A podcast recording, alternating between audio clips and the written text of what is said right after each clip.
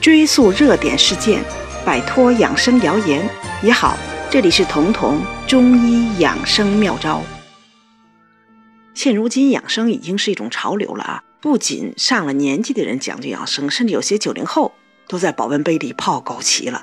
这个保温杯泡枸杞已经是一个养生的标志了。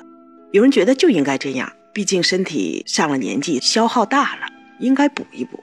也有人觉得没必要，每天吃那么好，再补再泡枸杞，不就更超标了吗？那么到底该不该泡枸杞？特别是那些已经油腻发福了的人，他们该泡点什么来减轻油腻呢？人之所以油腻，先是热量的绝对过剩，高粱厚味无肉不欢，这是肯定的。其次肯定是运动的绝对不足，很多人要么是懒得动，要么是没时间动。如果吃的多用的少，热量自然就富裕出来，就会停在身体里，于是你就会胖，乃至头发、皮肤变得油腻。那从西医讲，这些都是代谢能力下降了。所以除了体重高、胖，这些人还会有血糖高、血压高、血尿酸高这些三高。所以西医称它为代谢综合征，而油腻就是代谢失能而停在身体里的。垃圾或者说废物，在中医里大多属于痰湿。这种油腻的人往往是痰湿体质、痰湿状态。因此，无论你是油腻，还是说你是痰湿的了，最需要做的就是忌口和运动，由此尽量消耗掉影响这种沾官的油腻。与此同时，还需要药物助力，只不过这种药绝对不是补药，不是枸杞。而是一种特殊的清泻性质的药物，通过清泻达到进补的效果。明代有一个名医，他姓韩，他写了一本书叫《韩氏医通》。这个人呢，本身就是个大孝子。当时他的父亲因为年老体弱、脾虚、化痰湿的能力不足了，所以生了很多痰，甚至有痰喘。其实这在老年人很多见。现在尤其是因为现在的饮食热量更高，食物更偏于油腻。所谓“鱼生火，肉生痰”，说的就是这种状态。那当时这个韩姓名医就给他父亲开了一个汤药，叫“三子养亲汤”，亲指的就是父亲。这三个子呢也非常简单：莱菔子、苏子、白芥子。前两个分别是十五克。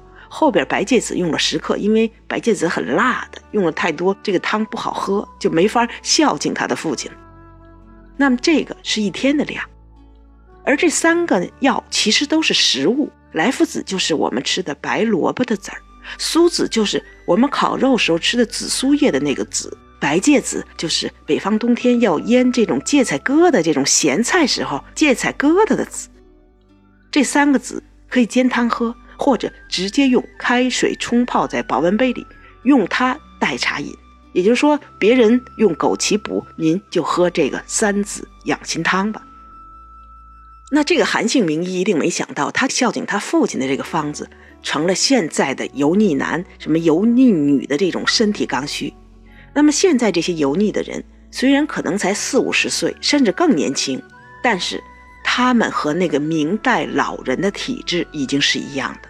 因为现在的人太忙太累，一天当两天甚至三天用，早就是四十岁的人八十岁的身了。从这个角度上说，把这种痰湿的人中年人当老年人治，中年人吃老年药，非常合理。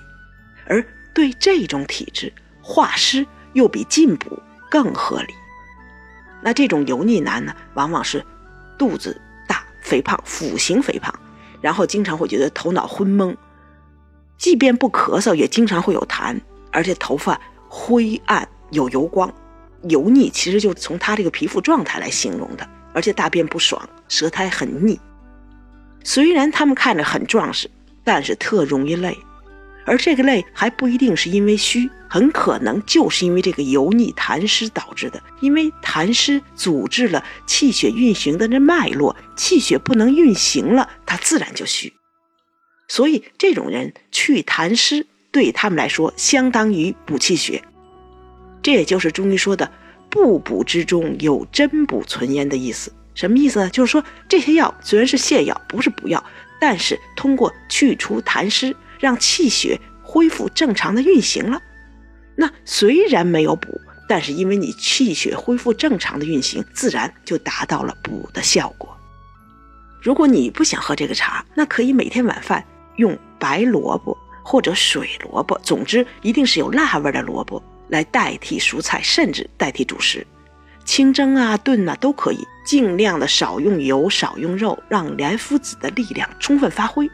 而这也就是中医说的“上床萝卜，下床姜”的另一层含义。